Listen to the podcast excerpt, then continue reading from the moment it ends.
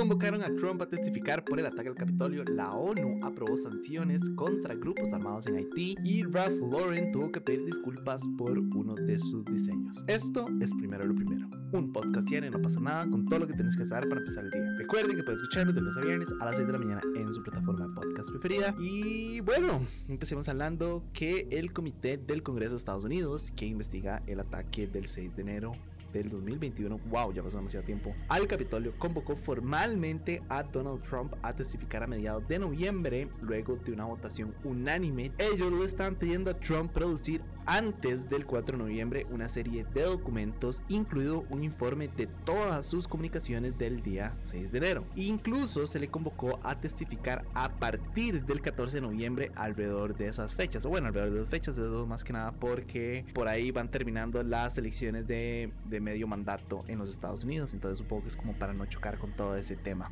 Eh, y para que, no sé, supongo que para que tampoco tenga como alguna excusa de que nada más diga como, ah, no puedo usar en un rally o algo así, pero en una carta del comité se lee y aquí cito, como se demostró en nuestras audiencias, hemos reunido evidencia abrumadora, incluso de decenas de sus ex colaboradores, de que usted orquestó y supervisó personalmente un intento para anular las elecciones presidenciales de 2020 y obstruir la transición pacífica del poder. Ah, por si no están como enterados qué es lo que está pasando, ellos lo están acusando básicamente de intentar anular las elecciones, a pesar de que ya sabía que las denuncias de fraude habían sido abrumadoramente rechazadas por más de 60 tribunales que habían sido refutadas por su personal de campaña y más que nada por sus principales asesores. De hecho, es un tema que ya hemos ido hablando como en diferentes primero lo primero, como por ejemplo, no sé si se acuerdan, como cuando salió el, el chofer de Trump a testificar y él salió a decir como es que Donald Trump me pidió que lo llevara al Capitolio y yo le dije que no porque no tenía órdenes de no sé qué. O sea, como que él quería estar ahí metido en el Capitolio y de hecho todos sus asesores le dijeron como que dejara de estar diciendo que las elecciones estaban arregladas porque ya se había demostrado que no están arregladas. Entonces, sí, sí, por eso es que quieren llevarlo a... Pero, pero acá no acaba el tema, al menos hablando como en general de Trump, porque eh, The Washington Post reveló que entre los documentos incautados de la mansión de Trump en Florida, Mar-a-Lago, había datos de inteligencia altamente confidenciales sobre Irán y China que hacían correr el riesgo de exponer los métodos de espionaje de Estados Unidos, que toman ellos, ¿verdad? Metidos en todo. Entre los documentos recuperados se encontraba uno que describía el programa de misiles de Irán y otro que describía un trabajo de inteligencia altamente sensible dirigido a China. En total, en el allanamiento se incautaron unos 11.000 documentos. yo no entiendo cómo ese señor nada más logró sacar todo esto. O sea, nada más para que se haga una idea de esos 11.000 habían más de 100 documentos que son clasificados. Algunos de esos son clasificados como ultra secretos, que significa que literal están bajo llave y que solo los pueden ver como... Y, y es como herméticamente bajo llave, ¿verdad? Y que solo los pueden ver algunas personas. Y no sé, Donald Trump los tenía ahí como en la sala de la casa, en el baño, para que la gente leyera cuando estaba sentada en el baño. Pero, pero sí, o sea, qué loco como una persona tiene la capacidad de hacer eso. O sea, yo entiendo que él es el presidente, o bueno, fue el presidente de los Estados Unidos, pero igual, ¿cómo hace uno para llevarse 11.000 documentos clasificados, como que no hace una triangulación, no sé, uno pensaría, ¿verdad? Que si se está llevando documentos clasificados de un país, o sea, como que debería existir un registro como, ah, sí, mira, qué interesante.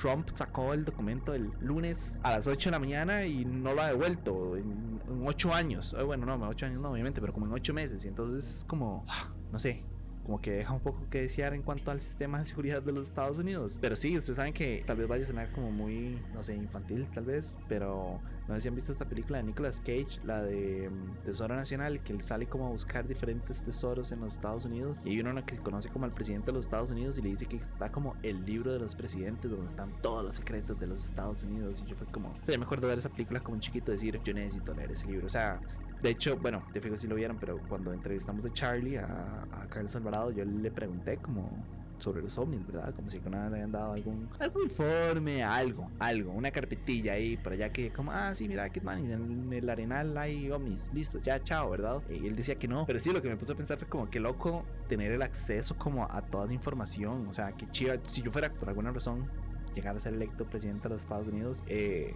yo creo que pasaría la primera semana leyendo todo. Y cuando digo todo, me refiero a todo. Todos y cada uno de los documentos leería nada más, no haría nada. O sea, no haría nada políticamente hablando que no sea leer como archivos clasificados y que ya me destituyan, vale una verga. Pero ya leí como todo, eso me parece como demasiado tuanis. Entonces sí, eh, hasta cierto punto entiendo por qué, ¿verdad? Él se lo llevó a la casa. Eso obviamente es como un leverage para, para cualquier otra situación de negocio, algún tipo como, o sea, como en esa línea, pero, pero sí, no sé, Donald Trump sigue siendo todo un personaje, habrá que ver si se va a presentar o no al, y a testificar por lo del Capitolio, ya varias veces lo han, han llamado a testificar y no ha querido, eh, lo mismo está pasando, ¿verdad? Con la investigación que abierta contra él por, y bueno, su familia y la Fundación Trump por inflar presupuestos para pagar menos impuestos, entonces, eh, y no se ha presentado a ninguna de ellas, entonces, no sé, habrá que ver si genuinamente decide como presentarse. Yo lo veo difícil, pero siento que ya cuando el Congreso lo nomina o le, lo convoca a uno, como que ya es diferente, ¿verdad? Es como que a mí me convoque la Asamblea Legislativa y yo nada más diga que no. Eh, igual ya lo ha hecho antes, pero bien, no sé.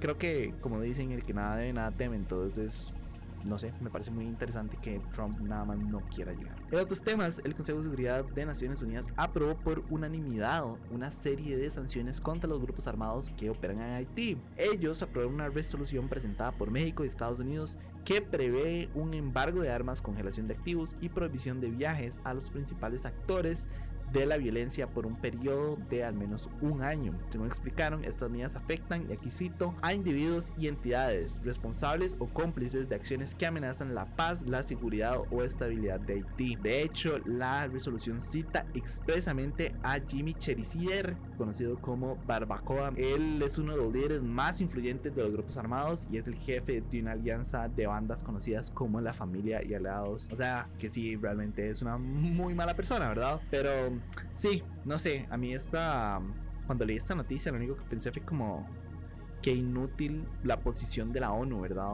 Una y otra y otra y otra vez ya he dicho yo que, que no, nada más no me gustan las Naciones Unidas. Siento que es probablemente la peor institución a nivel mundial, ¿verdad? Eh, yo no sé qué tanto estas resoluciones, estas sanciones van a llegar a servir, ¿verdad?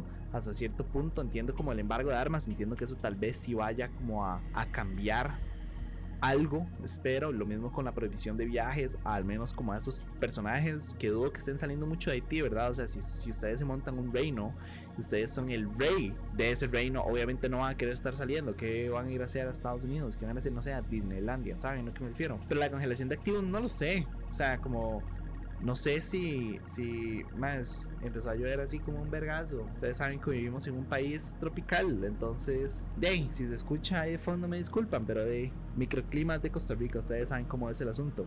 Pero sí, lo que estaba diciendo es que, mm, no, nada, o sea, no, no, no siento que vaya a tener como algún tipo de, de cambio importante en cuanto a Haití. O sea, Haití está nada más sumida en caos está sumida en pobreza, está sumida en enfermedades, está sumida en narcotráfico, está sumida en violencia. Ya hemos hablado varias veces de Haití, entonces no me voy a detener a hacerlo de nuevo, pero pero sí, o sea, no sé, genuinamente no sé qué tanto impacto positivo o negativo va a llegar a tener este tipo de... Eh, ya para ir cerrando, les quería contar que la marca de ropa Ralph Lauren tuvo que poner la cola entre las patas y pedir disculpas luego de que la esposa del presidente mexicano, Beatriz Gutiérrez, los acusara de plagiar diseños indígenas para elaborar una de sus prendas. De hecho, ella lo subió a Instagram, si no me equivoco. Entonces, Ralph Lauren lo que hizo fue como comunicado de prensa en el que se lee, y aquí voy a citar, lamentamos profundamente que esto haya sucedido y como siempre estamos abiertos al diálogo sobre cómo podemos mejorar. No nos sorprende saber que este producto se vende. Cuando nuestro equipo descubrió hace meses que esto estaba en nuestra línea de productos, emitimos una directiva severa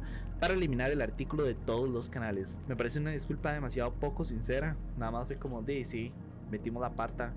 Eh, no queremos admitirlo y fue como, ay, qué raro, ¿cómo llegó eso ahí? ¿Cómo llegó eso ahí? Qué raro, estamos haciendo plata de este producto desde hace meses, pero quién sabe cómo llegó eso a nuestro catálogo, ¿verdad? Entonces, entonces no me la creo para nada eh, y no entiendo cuál es como este tema, ¿verdad? De las marcas como de, apropiación cultural, ¿verdad? Como de robarse diseños y robarse eh, elementos básicos de una cultura para ellos hacer plata, ¿verdad? Yo definitivamente no soy como la persona más fashionista del mundo. Yo, yo voy y compro ropa ya como en icono, ¿saben? Entonces definitivamente no sé cómo qué es todo este tema de las marcas de ropa, etcétera, etcétera. Pero obviamente entiendo que tienen como sus diseños un toque más elaborados. Tal vez no es una camisa blanca Red Point que yo siempre uso, ¿verdad? Entonces camisa Red Point y media de punta amarilla. Eso es mi ropa. Eso es lo que yo compro en icono y en Carrión. Entonces obviamente no entiendo como todo este ride de la ropa como de diseñador y así. Eh, pero me parece como mala nota, ¿saben? Como nada más aprovecharse de un diseño que ya estaba hecho, de, una, de algo que es cultural, que ya es como sea, que, di que no es propio, ¿verdad? Y literal eso es lo que de lo que lo están acusando, de plagio. Entonces, no sé, y me parece también como un toque mala nota que ni siquiera hicieran el intento como de dar algún tipo de cambio económico, ¿saben? Como algún tipo de remuneración o algo, nada más como a los pueblos indígenas de México o algo, nada más como... Me parece raro que fuera como, di, sí, nos aprovechamos y sacamos plata de este diseño, pero nada, nada, ya lo vamos a descontinuar. Y entonces ahora que está descontinuado, entonces su valor obviamente va a crecer porque ya no hay tanta oferta y obviamente la demanda va a crecer porque la gente quiere el producto súper viral de Ralph Lauren, entonces eh, siento que a la vez es como una situación muy para ellos, entonces creo que es importante como nada más como pensar, ¿verdad? Como qué tipos de productos quiero consumir, qué marcas quiero comprarle. O no, tal vez nada más a ustedes no les interesa y es como, yo quiero verme bien. Yo quiero usar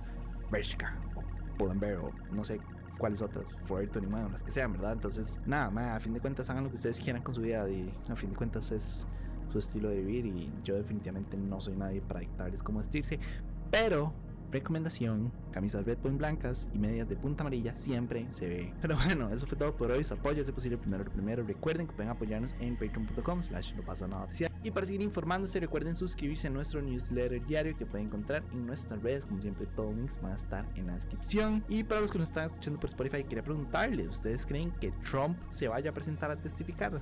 Sí o no. A mí me cuesta mucho creerlo, pero quién sabe. Habrá que ver, habrá que ver. Tal vez ya nada más sienta la presión. Probablemente no, pero ahí lo veremos. Nada, feliz lunes. Espero que sea una linda semana que vayan a tener. Espero que hayan logrado descansar.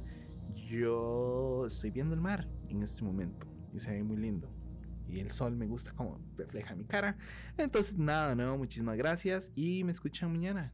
Chao.